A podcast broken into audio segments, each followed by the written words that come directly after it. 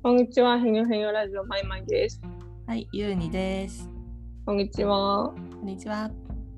えーこのポッドキャストは、えー遠い遠い天の川銀河の向こう側にお住まいのゆうちゃんとあの地球にほど近いお星様に住んでいるマイマイが、えー週に1回、えーあ、元気？っていうふうに井戸端会議をするのが皆さんに漏れ聞こえているという緩い設定の、えーポッドキャストです。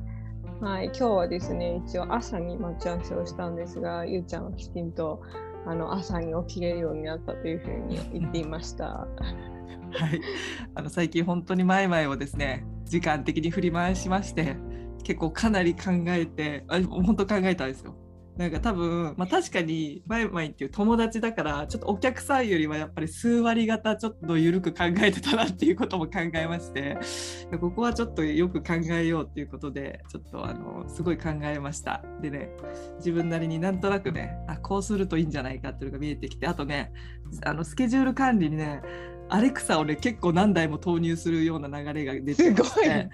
あのもうなんていうの私もう本当面倒くさがりだからもうなんかあー手帳にスケジュール書かなきゃちょっと後ででもいいかなでもちょっと書いとこう。でも字が汚すぎて読めないとかね。なんかねもうそんな そんなもんだダメなんです私は人間として。なんかそのスケジュール管理が。でアレクサにもうアレクサこれ何々してとか全部そこにあのスケジュールとかを管理してもらおうと思って。でアレクサ何時に起こしてとか全部やってもらおうと思ってちょっとアレクサをね結構投入しました。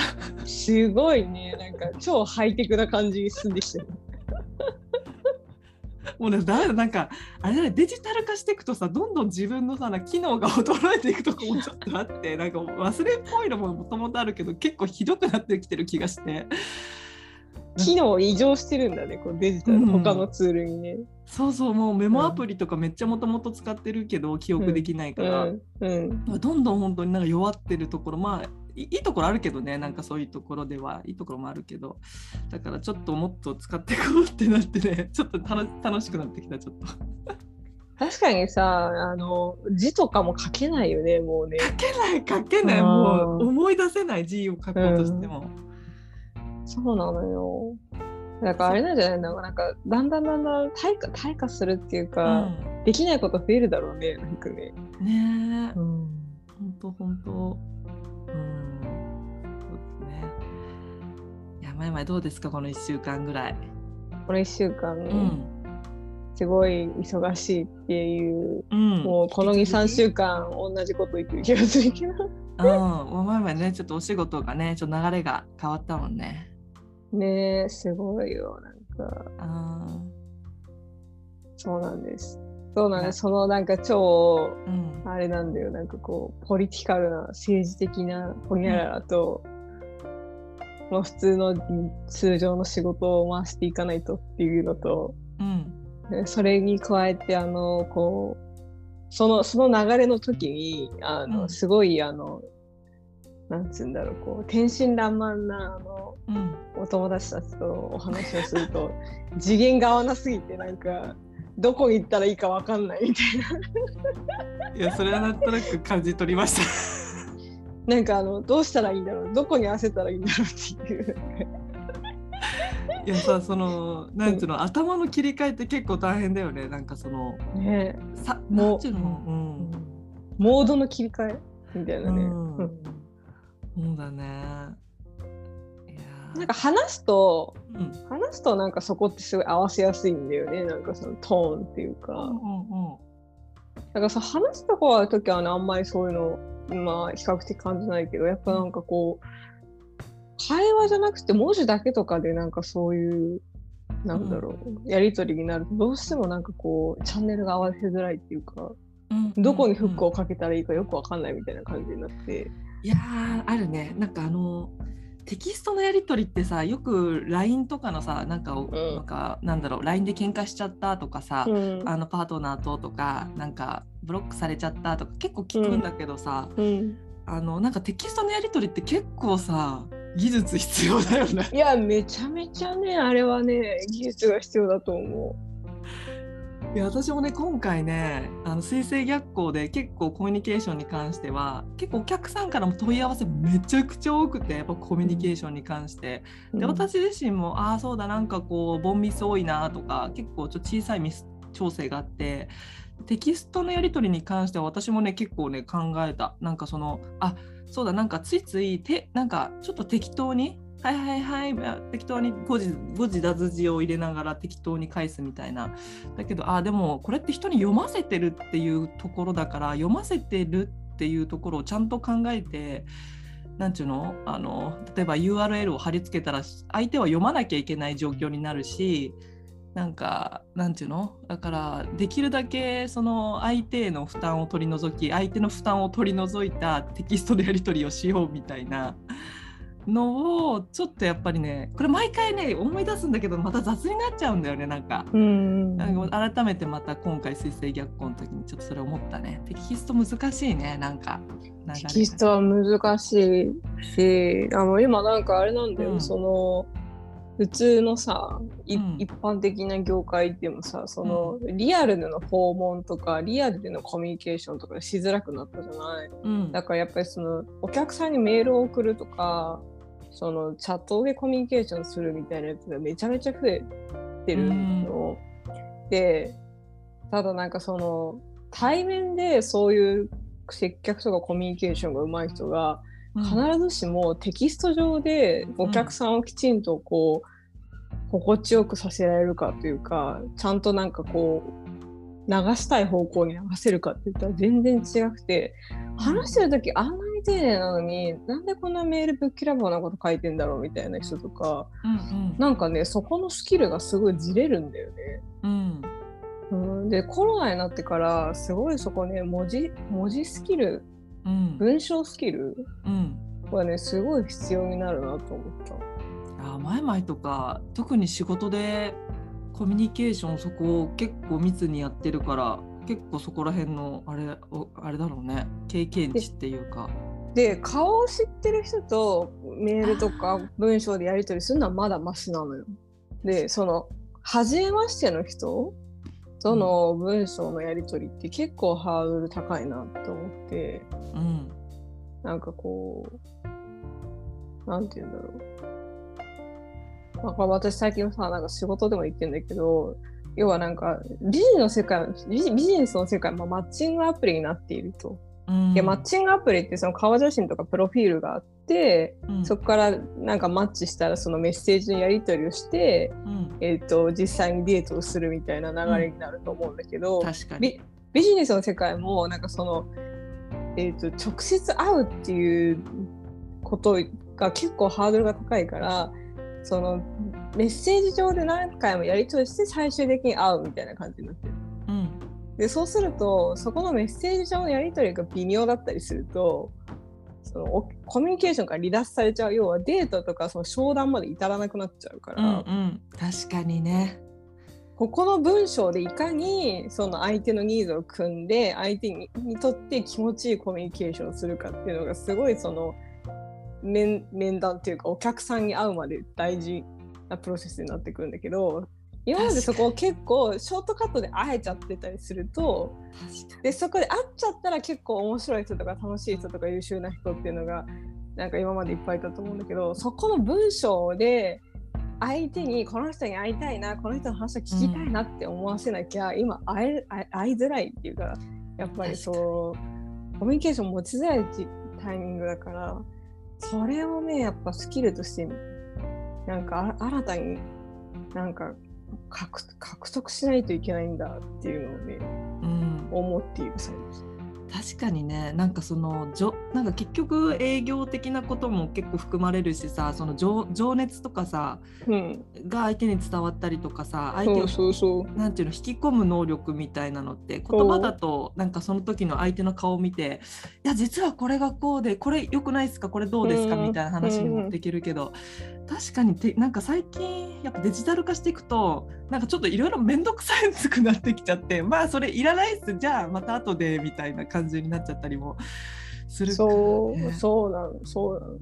私例えばそのさマッチングアプリだもそうだったわけどさその可愛い人とか綺麗な人とかさ例えば男だったらイケメンでお金持ってるとかってなるとさ、うん、そこのコミュニケーションがうまくなくてもその会うっていうところにはさ達しやすいわけじゃん、うん、なぜならば相手がその強い商材を持ってるから、うんうん、その商材を買うためにはここのなんかちょっと雑だとしても、うん、なんか会おうとかっていうさモチベーションが湧くじゃん。うん、でもなんかじゃあなんつうんだビジネスでも同じことを受けて商材が強ければ別にそこが雑だとしてもお客さんはそれが欲しいから、うん、そこになんつうんだろうあ会うとか商談するっていうところまでこぎつけるけど商材が魅力的商材の魅力が他とそんなに差別化できない時に、うん、そうそこの前段のコミュニケーションが微妙だったりするとすぐ他に流れちゃうわけじゃん。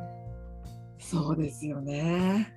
マッチングアプリも多分そうでしょ。その、うん、さなんかパッと見イケメンじゃないけど、うん、話をしたらすごいいい人だなとか、うん、ででそこでさなんかなんか最初微妙かもって思ったけど会ってみようみたいな感じになったりするわけじゃん。うん、だからなんかそこのそこってそのあ会えるか会えないかっていうのがその商材の強さと、うん、やっぱりそこまでのコミュニケーションのどっちかが強いっていう形じゃないと結構難しいなっていうの。確かにすごい端的で なんかすごいクイックな世の中だし確かにねそこの商材の強さ。なんかさそうだよねもともとさなん商材なんてさ大体同じようなものが大体はさ普及してて、うんうん、まあ一部すごいやっぱり画期的なものってあると思うけどってなるとやっぱりその企業さんとか相手との相性とかであ、うん、これだけのまあ商材があってまあコミュニケーションもいい感じだしじゃあよろしくお願いしますみたいなこともあるしね、でも逆に言ったらあなんかこのぐらいの商材だったらまあまあどこにでもあるしなみたいな感じで。なんか結局なんかメールサービスで来る営業 どっかの 知らないところから来る営業のメールみたいなのって入ってくるじゃない？普通の E メールとかでも、なんかあれ,、あれとも似たようなものになななりかねないってことだよね。直接あって、あ直接こうコミュニケーションテキストでやってたとしても、うん。うん。ちょっと迷惑メールになるかねそうそうそうなのそうなの だから私はもう会社で去年ぐらいからずっとそうだけど、はい、マジで我々のビジネスはなんかマッチングマッチングアプリと一緒だとっていう話をまあしていてそうなんかそうそうそう。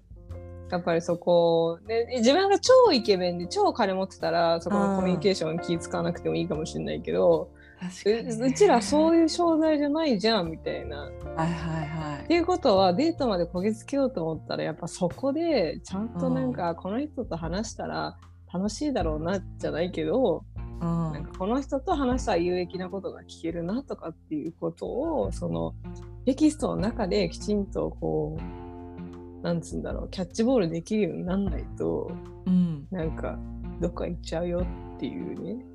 なるほどね。話をしていた。確かにね、まあ、その説得力みたいなものも必要ですよね。そう それをテキストでやるっていうのがやっぱねすげえ難しいと思うんだよ。いやそれはそれは技術ですわ。だって LINE でさなんかさだらだらだらだら一文長くもできないじゃん。んうんうん、読めなくなるじゃん。そうそうそうですな。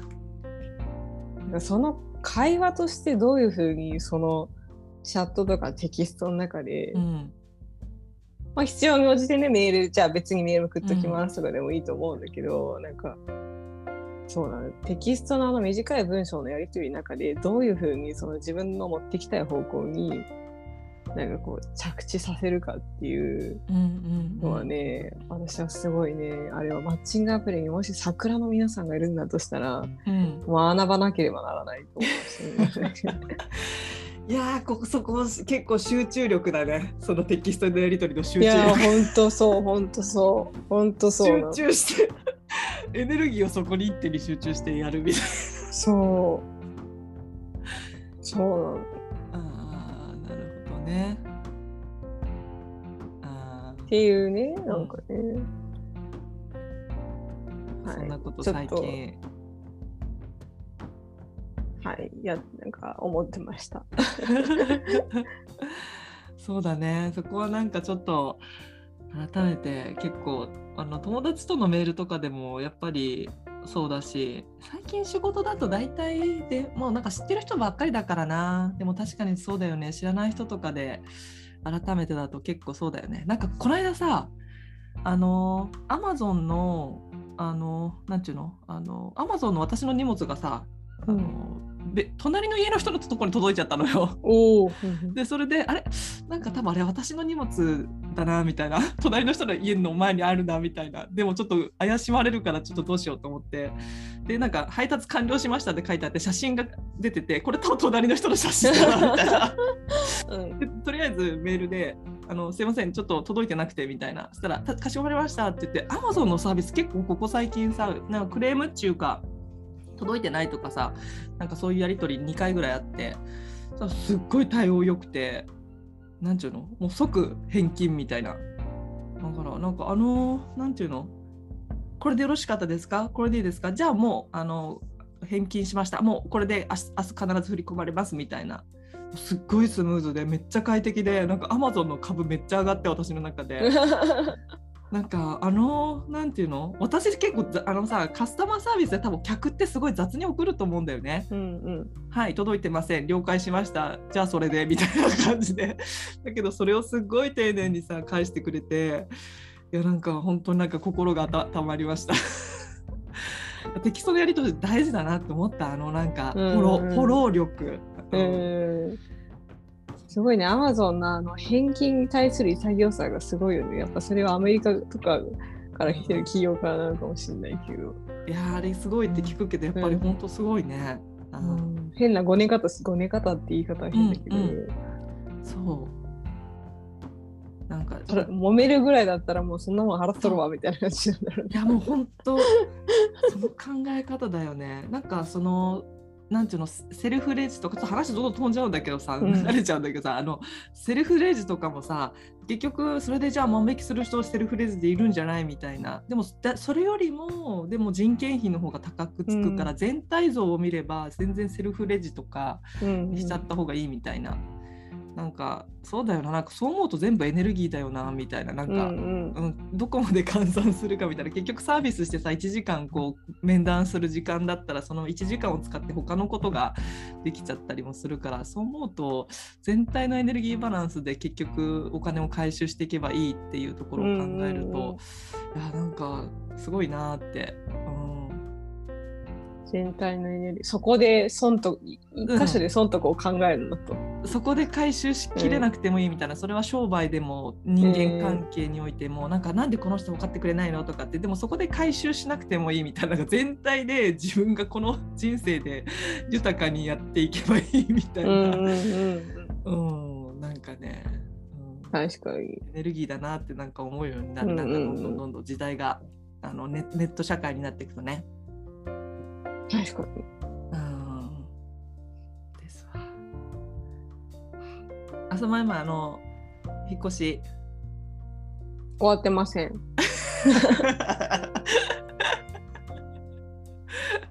引っ越し今探し中。もうなんか引っ越しのうん。引っ越しのなんかこううまくいかないたびに私のなんかっていうなんか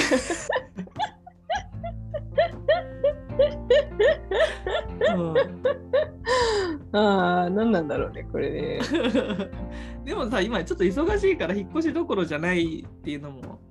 ああまあね。でもなんか、うん。なんかちょっとうううつうつとした感じになってきたからなんかこうん。うこうパーンってうん。ね、なんか穴を開けたいんですけどみたいななんか、なんかでもさこのひ今回さ前々がこの間ついこの間引っ越したタイミングでさ、まあ、同時に仕事もさかなりハードっていうか、うん。まあ責任ある仕事になったからさ、でもなんかこのタイミングであじゃあ次こういうシチュエーションでっていうのはなんとなく仕事が見えてきた分引っ越しも考えられやすくなったんちゃう？そうだね、うん。そうだね。まあね、ちょっとね、予想外にね、会社に行くことが増えてしまったっていうのがね、なるほどね。そう。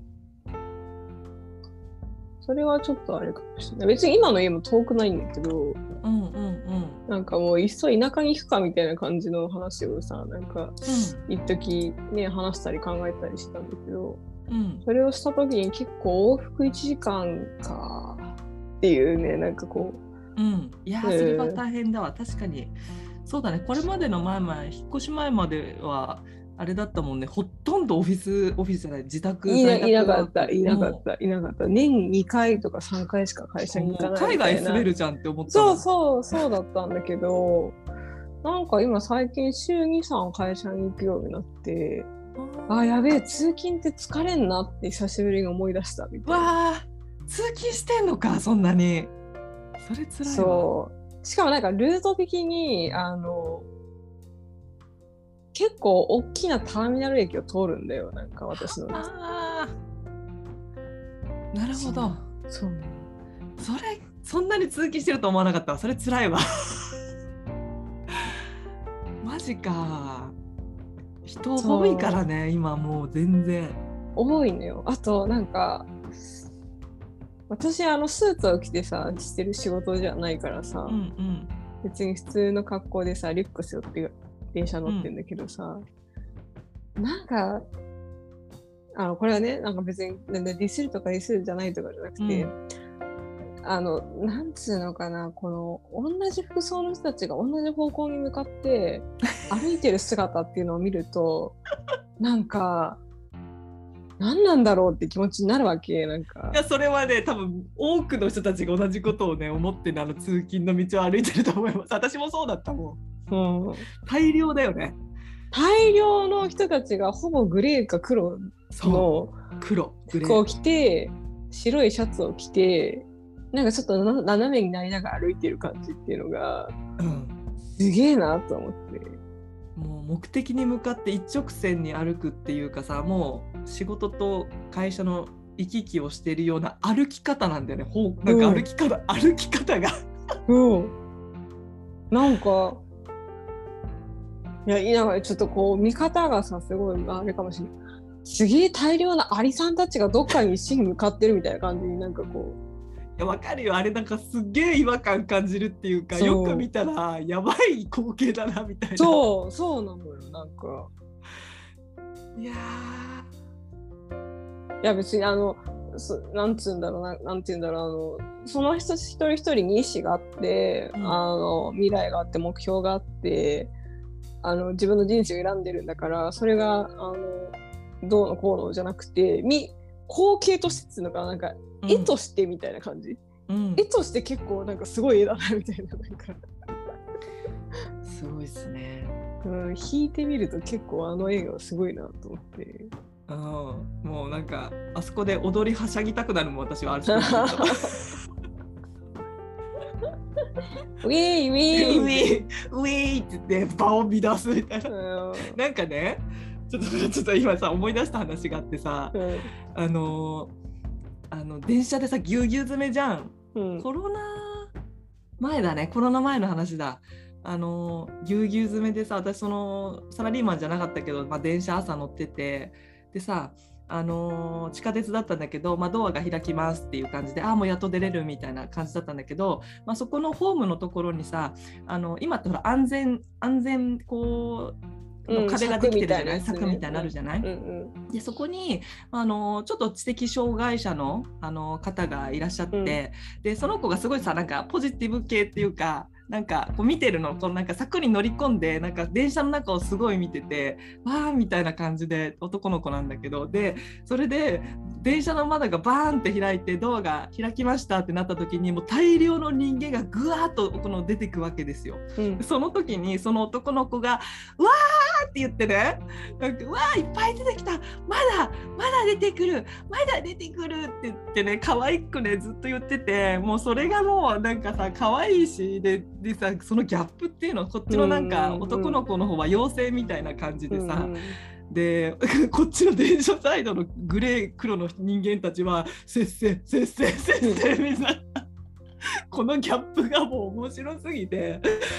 もうなんかなんかね結構ピースフルな光景だったんだよね私の中でそれが。うんうんうん。なんかね不思議だよねなんかそのなんかね。まあ別別にみんなそれがやりたくてやってるわけじゃないしたまたま入った会社がね。そうやって、まあ朝通勤しなきゃいけなくてねみんな嫌でなんかね乗ってるかもしれないけど。うん。いやでもちょっとねあの東京の密ななんか不思議な世界だよね。不思議な世界不思議な世界で私そういう感じの駅をかなり大きめのターミナル駅を2つ通勤で通るんだけどなんかこう、圧倒されるよね。あーみたいななんか。そうなの。そうなのよ。でと言ってなんかだからじゃあ近くにだからじゃあじゃあ会社の近くに住みたいのって言われるとうんなんかそういうわけじゃなくてななんていうのかなみたいななんか、うん。なんかこの一線を描くいいなんかちょっとそのそういうそういう世界観と自分はちょっと違うところにいいいいるっていうことを認識しながらも会社に近い場所はどこなんだろうみたいな。いそうね。なるほどね。そうなのよ。ああ、程よく近くて、遠すぎると確かに大変だからな。そうなのよ。そうなのよ。なるほどね。それはちょっと考えますね。ねえでもね、みんな遠くから通ってんだよね。ほんと。実際にねいや。みんな偉い。みんな偉いでも、なんかう、ーん。しかもさ、日本人ってさ、めっちゃ真面目じゃん。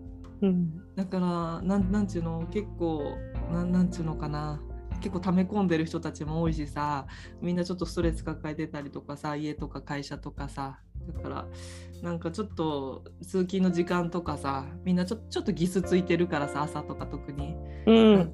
ねなんかちょっとけん喧嘩とかさ足蹴っ飛ばしたりとか普通に見る光景だからさ東京にいると。だから結構みんなやばいな超追い詰められてんなみたいな超疲れてんなみたいなだって本当は絶対みんないい人いい人なんだけど、うん。だけど追い詰められたら人間ってストレス抱えるとなんか意地悪になるっていうかさ、うん。だからあの余裕なくなる人のために人のこと考えられなくなるしだからなんかいやあの東京の電車の中は結構すごいなって朝は思うね。東京だけじゃないと思うけどね都市の。ねえ。そうなのよ。うん。そうなの。っていうこといろいろ考え始めたら、なんか、はい。またどこに住んだらいいか分かんなくなっちゃったんですけど、どうしたらいいですか？それなそうだよね。あのいやでもそうね。どこがいいんだろうね。でもなんかさだやっぱオフィスっぽくないところがなんかいいね。よね住むんだいいったね。ら。やっぱ。ちょっとそのアーティストっぽい人たちが住んでるようなさな渋谷区エリアなのかせ千駄ヶ谷エリアなのかなんかちょっとちょっとラフでなんかワンちゃんががいっぱいいるような地域とかね、うん奥様たちが結構キャッキャキャッキャ元気な街とかね,、うんうんううんん、とかねそっちの方があなんかまともな人がいてよかったみたいな。まともな人たちが生きていてよかった世界にいるとちょっと楽かもね。ねえ、うんそうなんだよね。うん、そう、明日だからさ、ん一応鎌倉の家も見に行くんだけど、鎌倉ちょっとやっぱ今遠いかなって思ったりしたりしなかったりしなかったりしたりみたいな。結構通勤の時間がねあの外れてたら別にあれだけど混んでる時めちゃくちゃ混んでるからね横須賀線とかさあのあの東京と神奈川結ぶ線そういね。まあ、あれですよね、そこはあの金で物を言わせてグリーン車を選択するっていう。そうかその線沿いだったらいいのか。そうんうん。いや全然そこはお金で物言わせた方がいいと思う本当に。うっていうね、選択肢とかね。じ時間の短縮になるしね。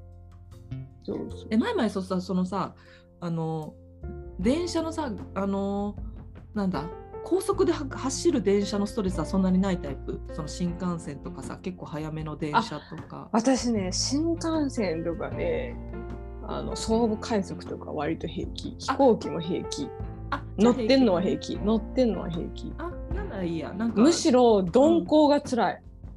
そうなんだね。結構電磁波で結構やばくなっちゃう人が結構いてさやっぱ電気がすごいなんうんあれすごい。あの電気そ電気測定器でやるとすごいことになって特にドアの付近っていうかあの連結する部分とか、うんうんうん。そうそう。なんか一番やばいのはそのなんだ電車の連連結隣のあのなんていうの GO っていうの、んんとの連結部分が一番結構電磁波が強いからできるだけ中央で窓際も強いからみたいな感じで電車の人が言ってたけど。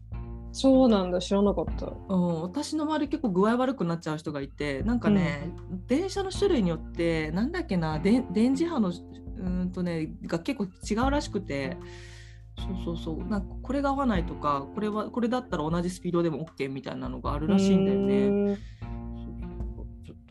ねそうちょっとまあでもそこが大丈夫だったら OK だね。いや問題はあれですようん。今度はあのその前後1時間要は1時間半とかが許容できるかっていうその通勤に合計2時間とか3時間がうん大丈夫なんだろうかうなるほどねえ映画とか見るとかそういうのはちょっとあんまり好まないタイプですか？電車の中で。いやあ時間があればあれでなんかするんだろうけどうん。なるほどなんだかんだやっぱ疲れ疲れてるから早く帰りたいな。みたいな感じになんか。うん。うん。そこがなんかリラックスできて休憩タイムでになるんだったらね。まあそうだね。香りパックぐらいつけてさもうパックしてもう寝ようみたいな。飛行機そう。なんだよ。ね。そうなんだよね。なんか通勤時間短くてもさ、満員電車で乗り換えとかあるとさ、本当にマジで何もできないからね。うんね、いやでも確かに実際できるかなみたい。なえそっか。うーんなるほどね。え前々長い通勤の歴史はないんだ過去に。あるある、実家に住んでた時、東京の会社通ってるのに1時間ちょっとかかってたと思若いと体力あるっていうのは確かに私学生の時ああの1時間やってたけど、うん。今や今だったらちょっと耐えられるかなとかちょっと。無理ってなるよね、なんかね。いや無理っていうか、なんかほとんどの人たちそうやってるんだと思うけどさ、まあまあそんななんかいや、本当通勤してた時大変だったなって体が思い出した、なんか。あー。そっかでもまあまあまあ無理しないで選ん選んでね、うん。そのなんていうの前々の体力とかさ精神力とさ、うん。女の子だしさあのなんちゅうの？無理なくはいえ、そうするとさ、なんか住むところがないんだけど、どうしたらいい？ね。この引き分けの法則からなんかうん。外れ始めてきたら、え、どうしたらいい？もうみたいな。あれでしょどこに住んでもなんか疲れちゃうから。みたいえそうそうそう、なんだろう、なんで私こんな疲れてるのかなみたいな。多分疲れてんですよ多分。うん、それは多分。そっか。どうしたらいいのかな？いやーそれねそれはちょっとねあの友達のあのさとしくんに聞いた方がいいと思いますね。追い込んでは癒して追い込んでは癒してを繰り返しているあの我々のお友達の彼に聞いてみるとあーはいそういう新手のサウナなのかななんか追い込んで緩めてみたいな。なんかねまあまあ多分ねちょっとちょっとやり方変えるだけでストレス減るから、まあ、そういうので試してもいいのかもね。なんか結構デジタルデトックスするだけでもなんかパソコンとか触ってると思うんだけどさ、うん。携帯をもうずっとあの電源切っとくとかさできるだけ情報を省いておくと結構楽になったりとかさ、うん。うん、なんかその住まいをどうにかしてストレスを解除するっていうだけじゃなくて普段の生活でなんか相当ストレスになってるものをどんどんもう なんか断捨離していくみたいなさ。そっちの方向から。なるほどね。うん。何がストレスになってんだろうな。トリガーとなってるいくつかのなんかうん。ポイントを、いやーもうちょっと会議の数が減ってほしいな。仕事な通勤と会議とな。いや前々本当に偉い。偉いよ。女の子かさな一人でさ偉いよ。本当偉いと思ってかなんか女の子一人で自立するっていうのは本当にすごいことなんだなと思って思い始めたので、あいやすごいよ。のうん、皆さん拍手みたいな。拍手ですよ。だってさあれだよ。東東京で一人でやっていくってでなんかさ心の支えがあるのと結構違うと思うんだよ。なんだかんだ言ってパートナーがいて何かあったらパートナーになんかこう甘えてお金の分部分とかとか、うんうん。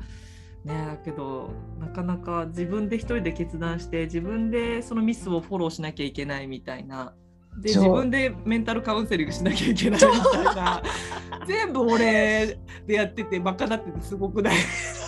そうそうそうそう。そう。でそこにじゃあでもなんかじゃあちょっとなんかちょっと手伝うよみたいな感じでさ来てもさいやなんかあんたあんたいてもなみたいなやつでやっちゃうのがさこれがすごいさあの皮肉っていうかなんていうんだろう。どんどんどんどんたくましくなってしまってあのち ちょっとやそっとのなんかなんで結局それ私が面倒見なきゃいけないじゃんみたいななんかさ。そう。全てそのなんていうの、プライベートでも仕事でもうん。家族に関してもこれをコントロールしなくては なんかこうたくましくこの東京では生きていかれないみたいな。そうそうそうそうそうそうそう。まなんか何かミスがあるとこれは私のミスだったみたいな改善しなくてはみたいな。そうそうそうそう。このこの人と今日ここに来るということを選んでしまった私がミスったみたいななんかそうそう。これは私の管理とあれが悪かったなみたいな。そうそうそう。決断があれだったわみたいな、まあうん決断が甘かったみたいな、うん、まあまあこれ悩んでてもしょうがないからまあ次回調整でみたいな。なんかもう強くなるみたいな。もうなんかコミットしてこうコミットみたいな感じでなんかどんどんそうそうそうそうそうどんどんどんどんあの、ね、経験を積んでたくましくなっていくっていう。なんか感情に振り回されされずに結果にコミット型になっていくみたいな。やばいやばいちょっと心が失われてきたみたいになっちゃうからねやばいんだよ。バランスが難しいんだよ。でもさでもさなんか「えーどうしよう」とか言ってさ泣いててもさなんかちょっとなんかねなんか困るじゃんみたいな。たまにストレスがマックスになって崩壊しそうになる。みたいなそうそうそう。なんかいやみんなもすごいよやっぱりね。てか私ねよよく思うなこの間もスーパーでさなんか、うんスーパーでさなんかこう店員さんが会話しててこれこれどこに配置しますとかいやここに置いた方がいいみたいななんか会話をスタッフさんでしてて私それ見てて涙出てきちゃってなんかこの人たちの人生とこの人たちが今頑張ってて家族を支えててとかって思ったらさもう涙出てきちゃってなんかなんかみんな一人一人見えないけどなんか一人一人フォーカスして見ることなんてないけど、うん人間が多すぎるからこの世界は。だけどみんな超頑張ってんだよなとか思ってで人によってはちょっと親のことがあったり体のこととか、うんなんかいろんなことがあってみんなすごい頑張ってて偉いよみたいな中でなってて一人でスーパーで泣いてた。それもちょっとえ？すごいね。スーパーで泣いててなんか周りがあ大丈夫かしらこの上さんたまになんか感動すぐ感動のスイッチが入っちゃう時があってさそう。なんかねいや本当すごいと思う前々頑張ってますからあしかもさあのなんちゅうの？一人で頑張ってる時っていちいち褒められなくなってくるからさなんかあのなんちゅうの？あの無理せずに前々やられてください。ねえちょっと、うあの私より優秀なあの 優秀なパートナーにちょっと助けていただきたいなって思います。あこの人は何をやらしても私より優秀だうんっていうなんかこう 安心して何かを託せる。あーっていうね、うん。そうそんなそんな感じでございました、はい。皆さん皆さんも本当に毎日頑張ってらして、どうぞどうぞ健康にお気をつけて頼れる人がいる人は頼って生きてください。本当にもうみんなねあの周りのこといっぱいフォローしたりしてねなんかあの人どう思われてるかなとかなんかあの人大丈夫かなとかいろんなことをこう考えてねやってるからあの皆さんはご自愛くださいまし。ご自愛ご自愛くださいまくださいまし。ご自愛ましはい、はい。私たちも今週頑張りました。頑張りました。お疲れ様でした。ということで。でははい。またまた来週。はい、じゃあまた来週。来週。ありがとう。ありがとうございました。はい、バイバーイ。またね、来週。ありがとう。